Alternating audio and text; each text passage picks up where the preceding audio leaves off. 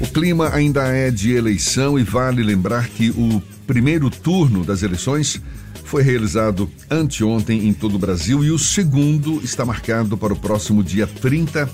Mesmo aqueles que não votaram no primeiro turno têm direito ao voto no segundo, desde que o título de eleitor esteja regularizado. Isso ocorre porque a Justiça Eleitoral trata cada turno como uma eleição independente. Dessa forma, o eleitor vai poder votar se estiver em situação regular com a Justiça Eleitoral, ou seja, o título eleitoral não pode estar cancelado ou suspenso. Próximo compromisso, portanto, dia 30 de outubro, dia da, do segundo turno das eleições deste ano. Pois é, caso o eleitor não tenha votado no primeiro turno, deverá apresentar uma justificativa à Justiça Eleitoral em até 60 dias. Ou seja, mesmo que você não apresente essa justificativa, você pode, se não votou no primeiro turno, pode ir votar no segundo turno. É, ainda mais, e será possível votar mesmo sem essa, essa justificativa, portanto, perdão. O prazo para justificar ausência no primeiro turno é 1 de dezembro de 2022. Já a ausência no segundo turno deve ser justificada até 9 de janeiro do ano que vem. As pessoas podem fazer a justificativa de ausência pelo aplicativo e título e ou é título pelo sistema Justifica nos portais da Justiça Eleitoral ou preenchendo um formulário de justificativa eleitoral. O site do TSE traz a lista completa dos efeitos ao eleitor que não aparecer para votar e não fizer a justificativa formal pela ausência. E a composição da Assembleia Legislativa vai contar com caras novas no ano que vem. Os eleitores baianos elegeram os 63 deputados estaduais que irão compor a Assembleia Legislativa a partir do ano que vem. E da atual bancada, 51 tentaram a reeleição, mas somente 38 tiveram sucesso. A renovação foi de quase 40%. Além dos deputados que não conseguiram se reeleger, 12 não concorreram ou buscaram cargos na Câmara dos Deputados. A campeã de votos foi a deputada Ivana Bastos, do PSD, reeleita com mais de 118 mil votos. É a primeira vez que uma parlamentar chega ao legislativo como a mais votada no pleito. A próxima legislatura da Assembleia Legislativa começará com a presença de 17 partidos, dois a mais do que hoje. O União Brasil terá a maior bancada com 10 deputados. Pois é, você falava do, do sucesso nas urnas dos eleitos aí. E a gente viu também nas urnas que o sucesso de artistas nas rádios, nos shows e nos eventos não necessariamente se traduz em votos, né? Nessas eleições, os eleitores baianos mostraram que não basta ser artista para merecer lá o voto na urna. Netinho, Igor Canário, Targino Gondim, Léo Crete foram alguns dos famosos que não se elegeram no último domingo no estado. O Igor Canário, inclusive, já era deputado, candidato à reeleição, mas não teve sucesso dessa vez. Também não se elegeram Ed City, Cine Calmon, Lazo Matumbi e o ilustre torcedor Binha de São Caetano e também a nossa queridíssima colega jornalista, colega dos velhos tempos de TV Bahia, né, Jefferson, Ana Valéria. Ana Valéria. Né, fez boa figura aí, mas não conseguiu voto suficiente para se eleger. É, para essas eleições, pelo menos bastou ser personalidade? Não, não foi o caso, não. Outros, outros pré-requisitos aí foram, foram levados em conta, foram levados em conta. Olha só, Agora são sete e nove na tarde FM. O candidato ao governo da Bahia pelo PT e toda a base de apoio à candidatura dele certamente ainda colhem os frutos dos resultados da, do primeiro turno das eleições, resultado que contrariou institutos de pesquisa e confirmou a projeção do Atlas Intel à tarde. Jerônimo Rodrigues superou o ex-prefeito Assemineto e ficou a menos de dois pontos percentuais da vitória em primeiro turno. O cenário é somado à grande aprovação do governo Rui Costa, além da imagem positiva dos senadores Jacques Wagner e Otto Alencar. E para o segundo turno, qual o planejamento de campanha do PT? O candidato ao governo da Bahia, Jerônimo Rodrigues, é nosso convidado, é com ele que a gente conversa agora. Seja bem-vindo. Isso é Bahia. Eleições 2022. A Tarde FM. Seja bem-vindo. Bom dia, candidato Jerônimo. Tudo bom? Bom dia, Jefferson. Prazer muito grande falar com você. Abraçar também o Ernesto, a todos os ouvintes da tarde aqui. E mandar um abraço para toda a Bahia, para todos os ouvintes, principalmente da campanha rádio.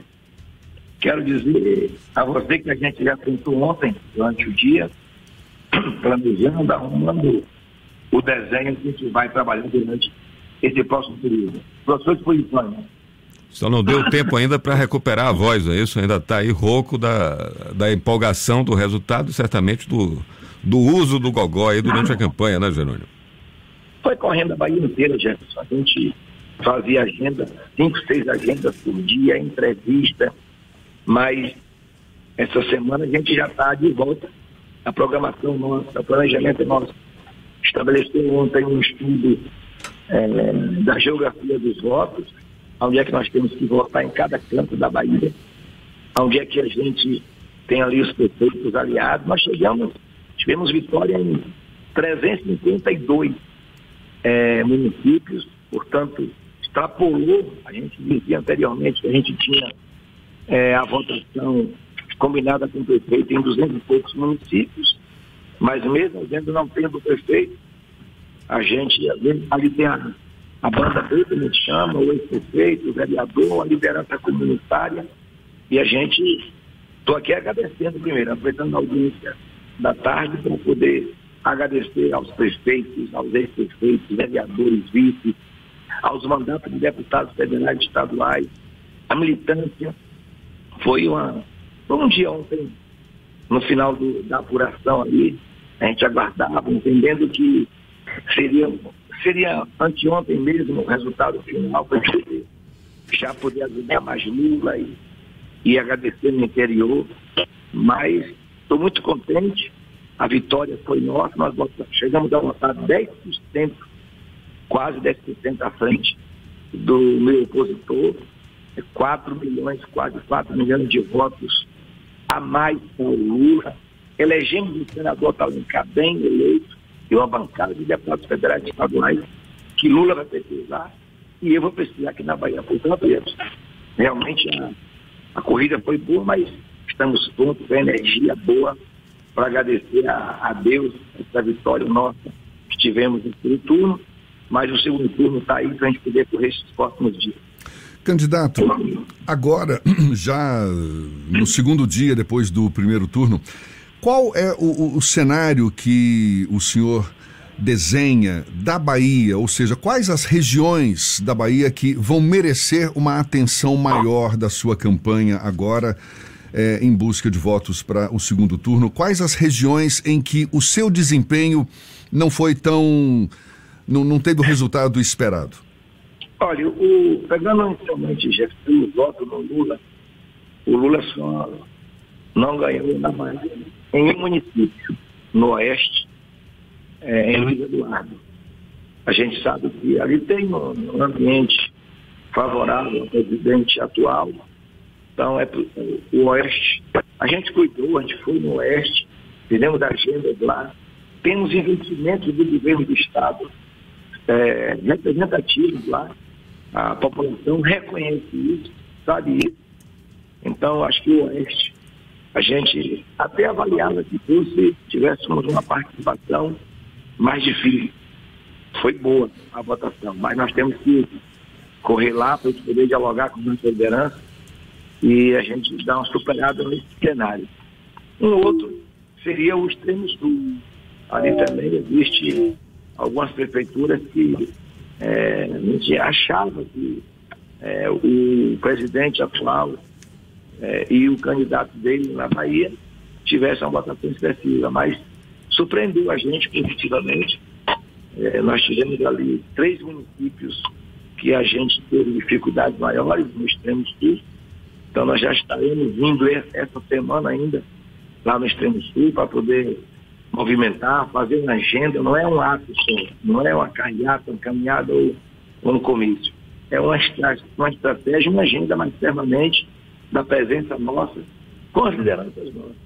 E posso dizer que Salvador, a gente teve uma votação é, muito boa, muito boa. Que pela, por conta também, Jefferson, dos investimentos que o governo do Estado fez, Salvador reconheceu isso, mas também a votação de Lula puxa a gente e a chegada de Geraldo Zinho, posso dizer também que ele, nós, nós devemos uma estratégia para que ele pudesse atuar mais em Salvador e assim funcionou. A oposição ficou com dor de cotovelo, dizendo que a gente não ia levar Geraldo para o interior, mas não foi nada disso, foi estratégia nossa. Mas Salvador, a gente teve uma votação boa, 200 mil, 200 pouco mil votos foi a diferença. Ao prefeito que disse que é gestor, que é de Salvador, etc. Então nós vamos virar esse jogo aqui em Salvador. E por último, a região aqui do, do Baixo Sul, a gente, embora sejam municípios pequenos com poucos votos, mas a gente não quer deixar nada para trás. A gente vai, vai dialogar muito aqui com o Baixo Sul para a gente poder é, chegar mais juntos, chegar mais perto. Ali nós temos boas lideranças, bons prefeitos, prefeitas e lideranças de, da, como chama, ex-prefeitos, vereadores. Então, esse para nós é o cenário da geografia que a gente tem que é, reverter para a gente garantir a nossa margem. Então, falando de quase um milhão de votos de frente, mantendo essa diferença, ampliando para a gente poder dar Lula a vitória no primeiro turno e a nós aqui ganhamos, desculpe, no segundo turno e a gente também colar. É uma votação mais fácil, é 13 Lula, 13 Jerônimo, e tenho certeza que a gente vai manter essa, ampliar, manter e ampliar essa distância do, do nosso opositor.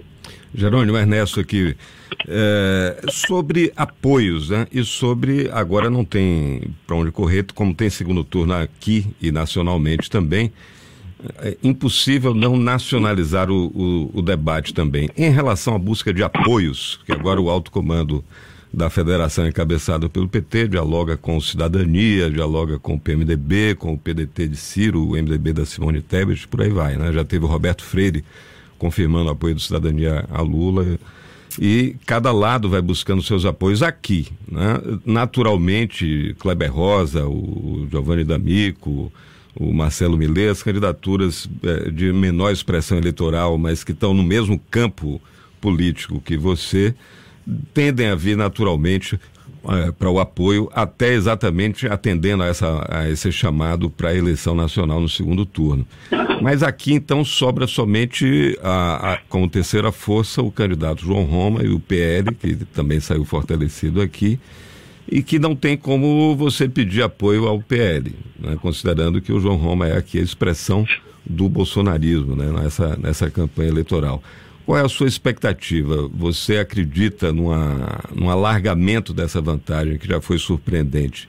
Mas até onde você acha que pode ir? Como é que fica eh, essa questão da nacionalização do debate agora no segundo turno, quando você já é conhecido, já chegou ao primeiro turno com 60, mais de 60% de conhecimento da população, acho que agora não resta mais dúvida. Qual é a sua expectativa para essa questão política que foi tão preponderante no primeiro turno?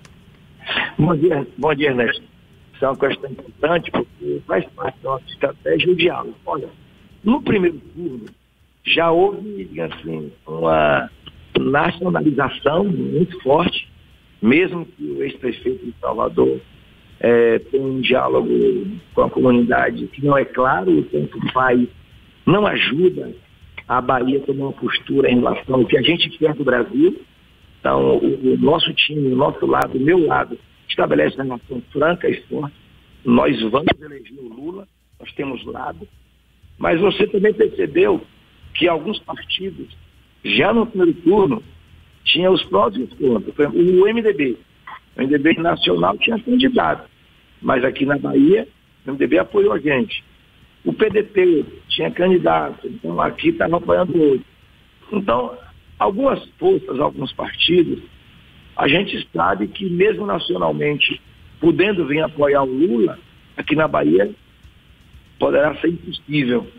Assim mesmo, a gente pode dizer que alguns partidos, que nós vamos respeitar a autonomia deles, né, o pessoal, nós vamos conversar para a gente poder estabelecer a clareza do que é que eles, eles desejam. A gente entende que o PSOL, como naturalmente apoiaria a gente, mas a gente quer respeitar as, as siglas partidárias, a liderança partidária, estamos dialogando.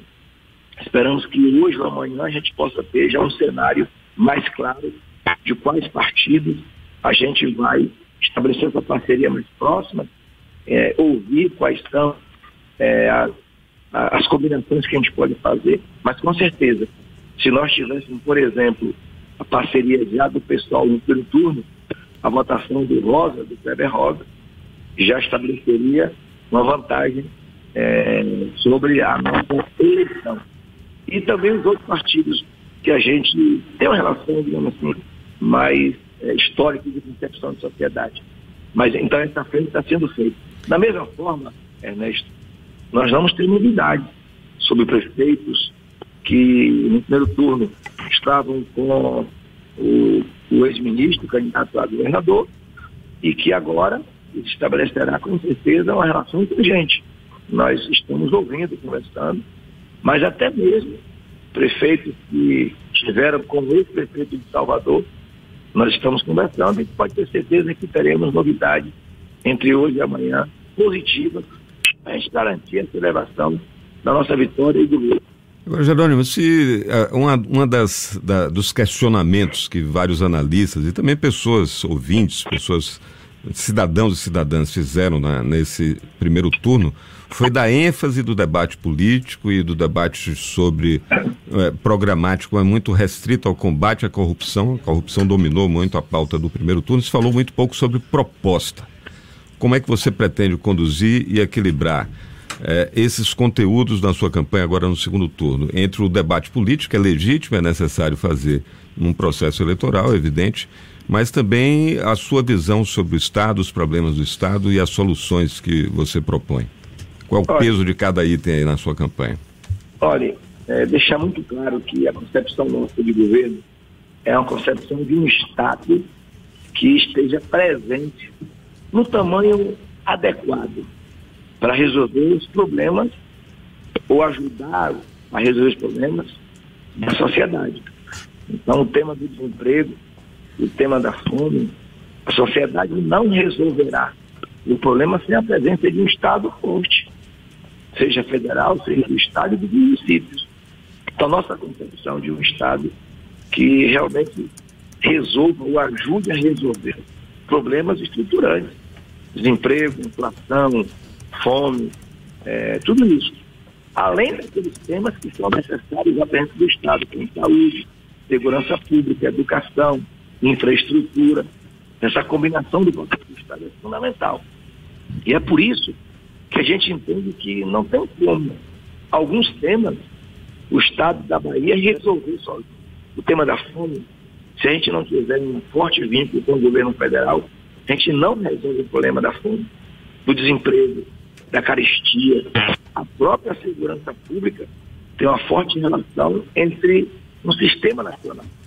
Então o Estado vai ter que fazer seu papel, ser firme, mas precisa sim dessa parceria e nós acreditamos que o papel do presidente Lula é fundamental nesse momento.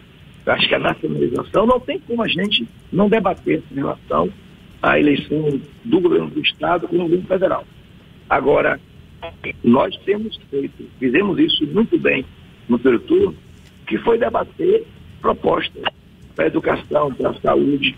O tema que você está dizendo da corrupção bateu muito forte na eleição federal nacionalizar o tema da corrupção e realmente prejudicou em muito para que a gente pudesse escutar e debater os temas importantes para a sociedade proposta. Eu acredito, o Lula já confirmou isso com a gente, propostas como habitação, minha casa, minha vida, o luz para todos, para quem é do interior. E luz para todos não é só para iluminar a casa, não. É para geração de renda, para produzir alimentos, para a indústria funcionar. O Oeste, por exemplo, precisa de um apoio muito forte do governo federal para resolver o tema da oferta de energia é, suficiente para a produção do agronegócio. Ou então, podemos dizer, turismo rural em alguns lugares que precisa de energia. Então, tema como água, é, energia, educação, esses temas ficou bastante claro no debate que eu assumi com a sociedade. Esse debate é fundamental sobre aquilo que a gente vai fazer, quer fazer o nosso programa de governo. Candidato, candidato para a gente encerrar, como é que está o nível de apoio dos prefeitos hoje à sua campanha? E também qual a sua avaliação em relação ao novo perfil da Assembleia Legislativa da Bahia, que teve quase 40% de renovação? Como é que o senhor está encarando essa nova cara da Assembleia Legislativa para um eventual governo seu no ano que vem e esse nível de apoio dos prefeitos hoje espalhados aí pela, pela Bahia? Olha, olha, gente, primeiro é, a gente tem uma matemática em relação à força de prefeitos. Eu quero reconhecer aqui e agradecer. Os prefeitos foram decisivos, importantes. Naqueles lugares que a gente não tem o prefeito, a gente tem é, o ex-prefeito, a liderança, que, que vale para a gente tanto quanto é, o prefeito. Tivemos alguns comportamentos de prefeito que vinham com a gente e na última hora mudou de lado e a gente respeitou a postura, mas a população soube é, reconhecer que aquilo foi ingratidão. E a população, o prefeito foi, mas a população continuou com a gente, com a gente, com Jerônimo, com Lula e com outros. Então nós estamos revendo aqueles casos que a gente precisa fortalecer o diálogo com prefeitos, com o vice-prefeito, com o ex-prefeito, com os vereadores. Então, nós estamos colocando uma expectativa de que a gente vai aumentar a quantidade de prefeitos. Posso me dizer aqui, os, os prefeitos que, que são ligados ao ex-ministro, é, agora eles vão ter que ter uma postura, se vai apoiar um ou outro. Nós acreditamos que teremos aí, uma grande maioria, vindo conosco. Já temos acenos é, de prefeitos que poderão, que deverão vir com a gente.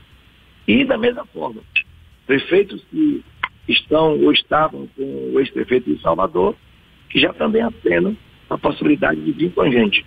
Então, a expectativa nossa, gente, é um aumento, uma evolução no número de prefeitos nesse segundo turno. E sobre a Assembleia, a gente, eu gosto quando a gente tem essa renovação, principalmente quando é uma renovação de deputados jovens, deputados novos, para que a gente possa renovar a política baiana e brasileira. Nós, nós, não, nós não, debruçamos ainda, e confesso isso, sobre esse cenário. O que nós debruçamos ontem foi sobre o perfil do voto, porque nesse segundo turno, você sabe muito bem, nós não teremos a mesma energia despendida pelos deputados federais e estaduais, porque quem ganhou, quem não foi eleito, já vai, não vai ter a mesma participação, mas nós vamos chamá-los para que a gente possa ter a companhia, a presença, não só em Salvador, mas em todo o estado da Bahia. Portanto, eu espero que a gente possa, é, com a mudança dos 40% na Assembleia, possa melhorar, independente do governo, que a Assembleia possa ser cada vez mais ativa, é, preocupada com o desenvolvimento do Estado. Essa é o meu desejo. Candidato Jerônimo Rodrigues, candidato do PT ao governo da Bahia, muito obrigado pela sua atenção, pela sua disponibilidade. Boa recuperação da voz e seja sempre bem-vindo aqui conosco, viu? Bom dia e até uma próxima, candidato. Jefferson, muito obrigado a você, ao Ernesto, obrigado é, à Tarde FM, ao seu programa Isso é Bahia. Estarei aí com certeza presencialmente, mas eu quero dizer que a gente está com a expectativa de vitória no segundo turno Vamos correr a Bahia. Essa semana já começa. E a você que está nos ouvindo agora, meu abraço, meu muito obrigado pela votação de Lula, de Otto, de Jerônimo, dos nossos deputados federais e estaduais. E dizer, daqui até o dia 30, a gente vai correr a Bahia, porque dia 30 vai ser mais fácil. É 13 Jerônimo, é 13 Lula. Forte abraço e até a próxima. Um abraço, até a próxima. Agora, sete e meia na Tarde FM.